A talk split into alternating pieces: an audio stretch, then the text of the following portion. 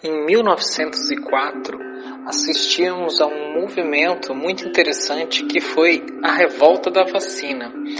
Para quem né, já está há algum tempo afastado dos bancos escolares, talvez né, precise pensar um pouquinho mais sobre como aconteceu esse movimento. Mas acho que é muito importante a gente rever essa história para pensar tudo aquilo que tem acontecido no nosso dia a dia, principalmente em se tratando de um avanço da vacinação de uma forma inesperada. Afinal de contas, temos muito menos pessoas se vacinando do que o necessário para que pudéssemos ter uma tranquilidade em relação à saúde coletiva. Mas aqui cabe algumas reflexões. Vamos tecer ideias juntos? Para ajudar a entender um pouco esse movimento, eu convido um colega professor da rede pública estadual de Santa Catarina, o professor Fábio, para nos contar um pouquinho sobre como foi essa história da revolta da vacina. Vamos lá ouvir um pouquinho essa história para a partir daí a gente poder tecer algumas reflexões sobre esse, sobre esse movimento, sobre essa situação e aquilo que podemos pensar a partir de tudo isso? Eu vou falar um pouco sobre a revolta da vacina. A revolta da vacina, a meu ver, ela ocorreu, esse enfrentamento entre a população insatisfeita versus as autoridades, versus as tropas policiais, inclusive o exército e a marinha que foram convocadas para reprimir essa revolta, mas ao meu ver ela ocorreu pela falta de um diálogo. Um diálogo que não existiu entre as autoridades e a população. Aliás, isso era a marca da Primeira República, desse momento da nossa república, a república recém-nascida, a falta de diálogo entre os governantes e a população. E isso foi um dos principais motivos que levaram a essa revolta, a esse enfrentamento. Vejam bem, realmente a cidade do Rio de Janeiro, ela no início do século XX, ela estava sofrendo por três epidemias que estavam levando uma considerada parte da população a óbito. O Rio de Janeiro estava, estava impregnada lá a varíola, a peste bubônica, febre amarela. Enfim, para combater essas três epidemias, para dar um jeito nessa parte sanitarista da cidade, sanitária da cidade, o, as autoridades então chamaram Oswaldo Cruz e coube a ele a tarefa então de combater essas epidemias. Oswaldo Cruz então foi designado diretor-geral de saúde pública, um jovem médico que tinha ido a Paris Teve um tempo em Paris, no Instituto Pasteur, lá se especializou e ao voltar ao Brasil, inclusive, ele já tinha feito a primeira frente em combate às, às epidemias na cidade de Santos, mais especificamente no Porto de Santos. Depois de, de uma certa experiência, de, de colher bons resultados, então ele veio para a capital, Rio de Janeiro, começou ali então esse combate, essa tarefa de combater essas epidemias. A febre amarela, ele então combateu o mosquito. Ele foi direto no agente transmissor, o mosquito, combatendo os lixos, as casas, as águas paradas, né, matando esses mosquitos para que transmitia a febre amarela. Já em relação à peste bubônica, a tarefa era os ratos, perseguir os ratos, matar, erradicar os ratos.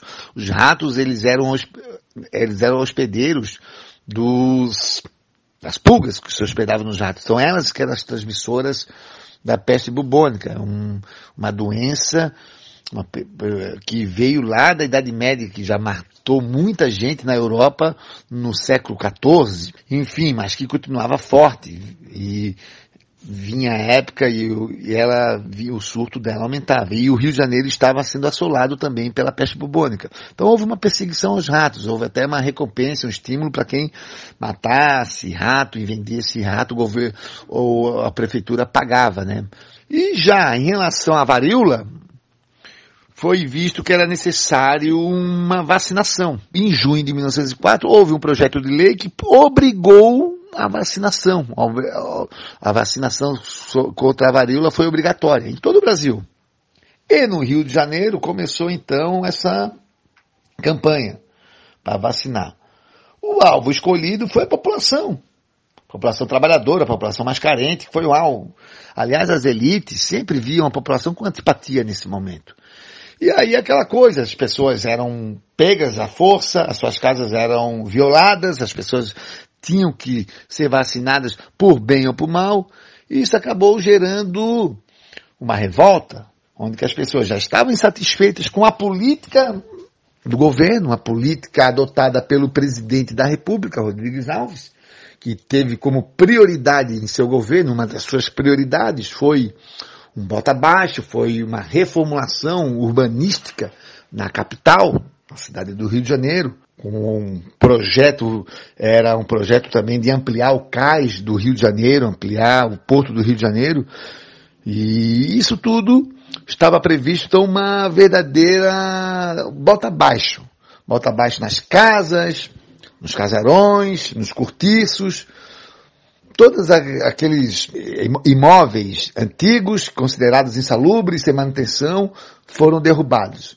E as pessoas que ali viviam foram despejadas do dia para a noite, sem direito algum de ressarcimento. Então cabia a essas pessoas se virarem. Muitas subiram os morros, foram montar suas casas, seus casebres nos morros, outras se viram obrigadas a ir para subúrbio, o que gerou uma tensão social, que gerou uma tensão muito forte social. E aí depois, com a obrigatoriedade da vacina, uma vacina que sim, ela veio com uma boa intenção de imunizar, de parar com essa pandemia que estava levando muita gente a óbito.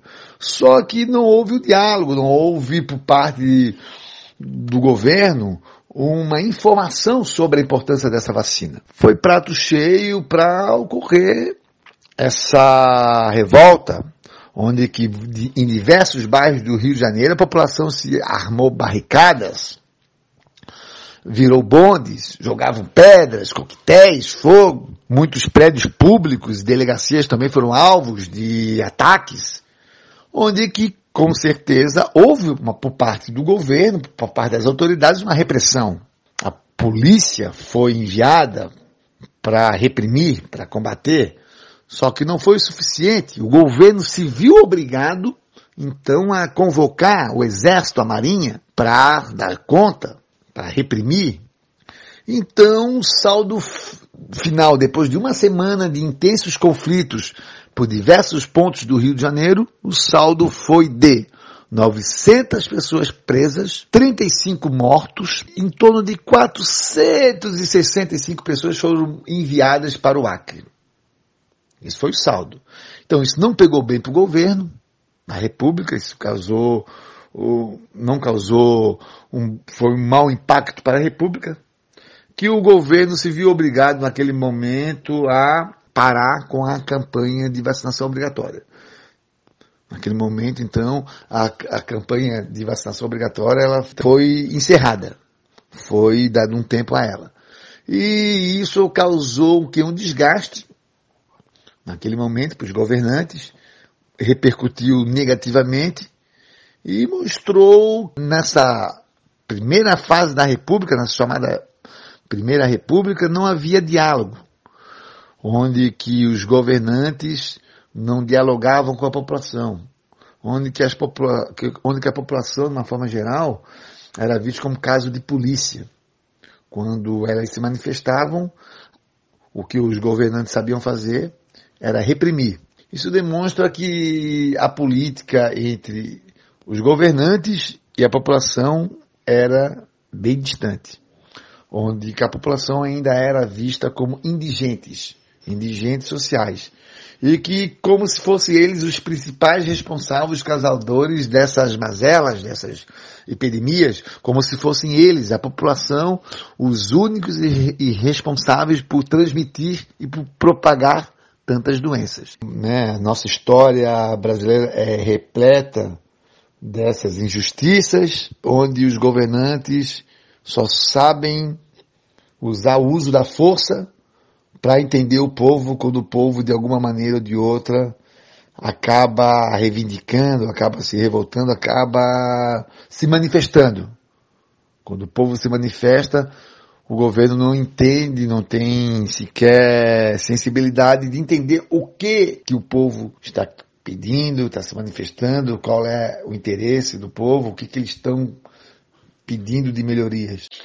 Eu acho que como o professor Fábio destaca aqui para gente, ah, toda essa situação né, vem desse descompasso entre os interesses políticos, econômicos e os interesses de fato da população. Né, um descompasso que acaba sendo é, motivo de toda uma série de, de, de repressões para que os interesses políticos e econômicos acontecessem. Acho que uma situação que permanece né, inalterada até hoje, apesar de mais de 100 anos desse movimento, onde continuamos a assistir um grande descompasso entre as necessidades do povo e os interesses políticos e econômicos. Álbio, o que, que tu acha, cara, diante de todo esse cenário que a gente tem vivido, que relações a gente pode fazer também com esse momento que a gente viveu há mais de 100 anos, para que a gente pudesse tentar aprender alguma coisa, mesmo que tardiamente, né, dessas situações históricas que já nos marcaram profundamente? Olá, Lauro. Olá, amigos ouvintes. Olá, professor Fábio. É sempre um prazer conversar com cada um de vocês. E o tema é recorrente. E ele se faz a necessidade da recorrência diante daquilo que nós estamos vivenciando. E eu gostaria de repetir uma frase que já tenho dito outras vezes. Vacina não é escolha. Não se escolhe tomar ou não tomar vacina. Isso não está no âmbito pessoal. Para justificar a minha imposição, eu recorro à ideia de Kant, do dever moral kantiano. A moralidade em Kant, ela exclui uma noção de intenção como elemento de uma alma pura. O dever não é uma obrigação a ser seguida em favor de um ente superior. A intenção e o dever, em Kant, ele depende de um sujeito epistemológico, de um eu transcendental, e não de um eu psicológico, do indivíduo. Essa noção é importante para nós fundamentarmos duas coisas. Além da, da questão que se trata aqui que a vacina não é uma escolha. Primeira condição. A intenção depende de um sujeito epistemológico, um sujeito que quer de certa forma, construir maneiras de conhecimento. Então, escolher a vacina é uma questão epistemológica, é uma questão de conhecimento, é um reconhecimento da ciência e das suas potencialidades. E eu me reservo o direito de citar o Gregory House, personagem da série Dr. House. Não tomar vacina é coisa de idiota, como diria o House é idiotice plena. Argumentar ou contra-argumentar por conta de efeitos colaterais, por conta de outras sandices que não fazem sentido. À medida que eu promovo a imoralidade da não vacinação, eu ajudo, de certa forma, a amplificar a cultura da morte causada pelo Covid. Falo do Covid, mas nós estamos vivenciando o surgimento de doenças que estavam controladas por conta da vacinação. Parece que os movimentos anti-vacina tomam corpo em ambientes escolares e personagens como familiares ou responsáveis se dão ao direito de proliferar uma ideia verídica. A segunda ideia. As coisas estão entrelaçadas. Quando não há argumento cientificamente organizado, pelo menos é, filosoficamente pensados, se justifica em virtude de um ente superior, como diria o Kant. Então, ah, foi Deus que me enviou, a verdade divina. Estou aqui olhando para a questão de Deus, mas poderiam ser outros entes superiores que dão um ordenamento para a fala. É, basta ver, por exemplo, é, justificativas de programas neopentecostais, temas que nós já tratamos em outros episódios. À medida que afirmamos que a vacina não é uma escolha, seria uma imposição autoritária? Não. Qual o efeito? O efeito se trata de um bem comum.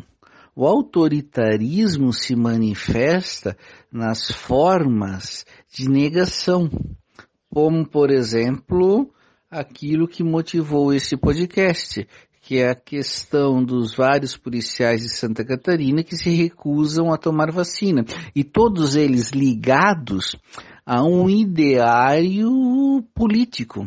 Então eu tenho ali sim eu tenho a presença de um autoritarismo quando ele nega o bem comum. Então, a questão da moralidade, ela está ligada também a uma ideia daquilo que é bom, daquilo que é bem para uma grande maioria, e não para uma individualidade, e não para um interesse de uma, de um grupo que se manifesta e justifica suas sandices através de um ente superior, de um ente divino ou de qualquer coisa desse tipo de natureza. Vacinar-se não é uma escolha, é uma obrigação e de ordem moral. Agora, Lauro, eu vejo outro problema nessa discussão. Parece que nós vivemos um momento de moralidade esvaziada ou pelo menos desviada. Acho que dois exemplos podem nos ajudar a pensar essa questão. Outro dia eu recebi o seguinte meme. A manchete do G1 dizia: aos três anos, menino prodígio fala inglês, toca teclado e faz cálculos matemáticos. Aí vinha o um meme. Eu tenho 20 anos e nem sei o que é prodígio. Aí eu fiquei me perguntando: qual a graça que está no seguinte comentário? Nem sei o que é prodígio. Isso é muito idiotia. Como não sabe? Saber e dominar o código linguístico não é nada mais do que obrigação. Agora é um problema, por quê? Nós fazemos piadas e entendemos a burrice, a limitação cognitiva como engraçadinho. Isso é imoral. Ou ainda, você já ouviu frases do tipo: por que estudar tanto? Para que saber isso? Como se houvesse uma escala que pudesse mensurar os tipos de saberes. Deixa eu tentar fazer a volta para deixar claro, nobre ouvinte. Uma sociedade que minimiza o saber e que faz piada com o próprio saber, ela está a um passo de abraçar o negacionismo e morrer no, no próprio esgoto. Práticas negacionistas segmento autoritário incoerente, o ignorar o bem público e desconsiderar o conhecimento são facetas de uma mesma idiotia que parece tomar corpo cada vez maior na sociedade. Precisamos reverter este quadro, precisamos propor um momento de reflexão e tomada de consciência que permita pensar uma coletividade. Ou ainda, usando Kant, será possível construir um sujeito do esclarecimento, um sujeito que visualize a possibilidade do bem comum e não seja tutorado por ideologias políticas que pretendem a morte e a negação da verdade? Eu acho que é isso mesmo, óbvio. A gente está tá lidando, de certa forma, com a idiotice, né? E desculpe nossos ouvintes, né, se soa assim um pouco pesado de nossa parte, né? Mas infelizmente é por aí, né? Quando a gente trata de pessoas que, que relegam conhecimento, que relegam a inteligência, né, a, a obediência cega de preceitos ditados por seja lá quem for, a gente está falando sim de idiotas, né? E quando a gente discute em relação à vacinação e, e, acaba vendo que na realidade muitos se vacinam apenas pela, pela obrigação, a gente está falando sim né, de idiota, ou pelo menos é, se a gente está vendo pessoas que acabam precisando né, serem mandadas para terem consciência, ou melhor, para se vacinar, a gente está falando sim de idiotas, né? Porque na realidade a vacinação por um preceito moral que, que fosse, fosse fruto tanto da minha consciência de bem pessoal quanto de bem coletivo, seria resultado de uma consciência inteligente. De outra forma, vacinar-se por obrigação ou obrigado é sim né, prova de que é, falta inteligência e aí sobra idiotice. E a idiotice tem se expressado em muitos cenários, em muitas situações no nosso cotidiano, né? De tal forma que a gente está vendo aí esse grupo gigantesco de pessoas, de negacionistas, né, que se eximem de cuidar de si e do outro numa consciência moral coletiva, pelo simples fato de que seguem né, uma ideologia, de que seguem um preceito né, ditado por alguém considerado um mito, né? Que vem é, dizer, mesmo que idiotamente, né, que a vacina é ruim, que usar máscara é ruim, que cuidar-se é ruim, que a economia precisa prevalecer, que as vidas né, são substituíveis e fazem parte de um movimento em que o eu está ao dispor né, desse, dessa máquina. Né. E, enfim, acredito que, que esses policiais que se negam apenas demonstram para a gente a quantidade de pessoas que têm assumido essa postura idiota de ser. A gente tem assistido um avanço rápido da vacinação que, de certa forma, deixa transparecer quantidade de pessoas que não estão se vacinando. Afinal de contas, se formos né, quantificar aí o número de vacinas disponíveis e a população a ser vacinada, a gente não teria um avanço tão rápido assim em relação às faixas etárias.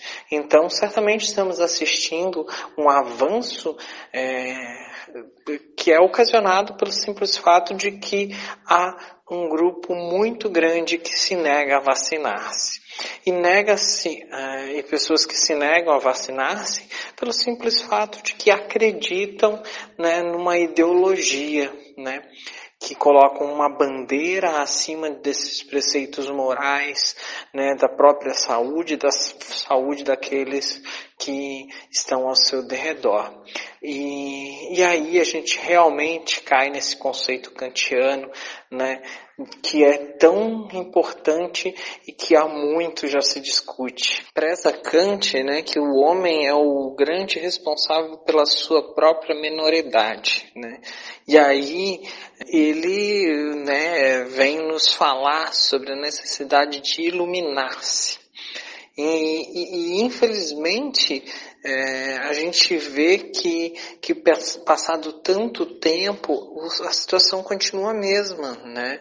O homem é responsável pela sua menoridade e infelizmente ele tem deixado de assumir a sua responsabilidade. Eu acho que esse é o grande pano de fundo dessa discussão, porque é, qual seria o motivo que faria com que alguém colocasse sua vida em risco e a vida dos seus entes queridos ou da sua comunidade, né? Se não há, há nada que justifique isso. No final das contas, a única né, razão que a gente poderia pensar, pelo menos aquilo que eu imagino nesse momento, é que certamente esse sujeito ele assumiu a sua menoridade, delegou a outrem a responsabilidade, né, pelo seu existir. E esse outrem, no caso, muitas vezes é a religião, muitas vezes é uma bandeira política, e neste caso é um sujeito, um ser considerado mitológico. E a gente vê que isso é uma grande idiotice. É uma grande idiotice, eu acho que Kant teria, teria usado isso como um grande argumento para seus, para seus preceitos, porque realmente essa é uma prova de que é, os sujeitos têm deixado né, a sua inteligência, a sua ilustração em favor de uma comodidade, né, de deixar que alguém decida por ele seus caminhos, de deixar que alguém decida para ele o que é melhor, o que é o correto, o que faz bem e o que não faz bem. E isso é uma grande idiotice mesmo. E acho que a gente pode considerar que, que esse é um sintoma de um mundo em que tudo nos chega de mão beijada e, e, e muito mastigado. E aí a gente tem que questionar realmente como a gente poderia sair dessa situação. E fica aqui a minha, o meu questionamento para você, Álvio.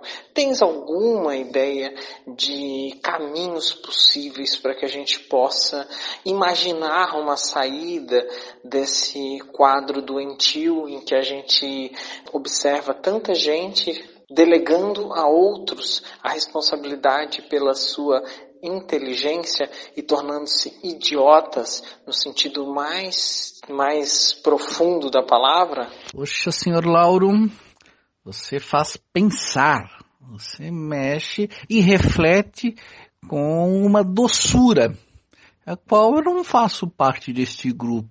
E lembrei do Ernesto Che Guevara. Endurecer sim, porém sem perder a ternura, que a tua crítica é cheia de ternura. Vou avançar em algumas questões, muito provocado pela tua fala. Eu acredito que a idiotice é um projeto governamental. Você vê cenas todos os dias que são lamentáveis.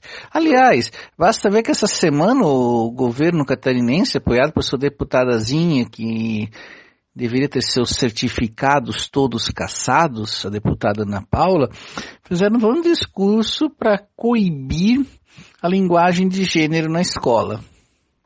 E que nós podíamos estar discutindo um outro episódio, a questão da liberdade de cátedra do professor. E quando você vê esse tipo de pessoas que em plena pandemia deixam de lado um olhar social, deixam de lado o miserável que passa fome, o miserável que passa frio, deixam de discutir direitos civis, humanos, para discutir linguagem de gênero.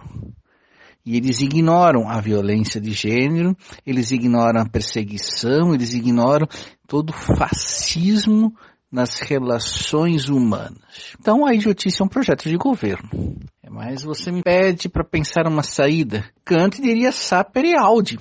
Ouse pensar. E nós comentamos isso em episódios passados. Então, para não ser repetitivo, eu vou repetir o Deleuze e o Guattari. E os dois filósofos franceses ajudam a pensar e a refletir a questão de ir além da binariedade, ir além das dicotomias, ir além daquele caminho que só prevê duas possibilidades. Eu digo isso porque nos últimos dias andei conhecendo alguns canais e eles promovem uma reflexão do nós contra o mundo. Se alguém acompanha futebol, vai lembrar dos discursos do ex-treinador da seleção brasileira, Dunga, nós contra o mundo. E a mesma coisa os conservadores, para atrair idiotas, fazem o mesmo tipo de discurso, nós contra o mundo.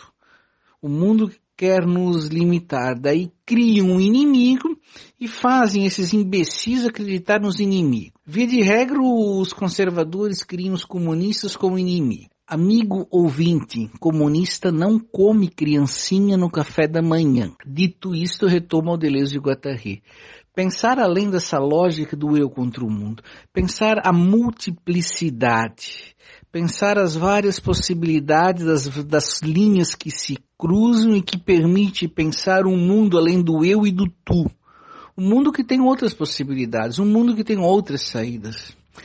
Pensar a beleza do acontecimento, a beleza do encontro, os agenciamentos que se estabelecem no encontro do eu com o tu e com o outro pensar essa terceira, esta quarta, esta quinta, esta infinita possibilidades. E isso superar um pouquinho esses abestalhados reducionistas que se prendem no conservadorismo para criar um projeto de governo sustentado na idiotia. Eu só vejo este caminho, nobre Lauro. A multiplicidade para fugir da dicotomia que os movimentos conservadores tendem a reduzir tudo.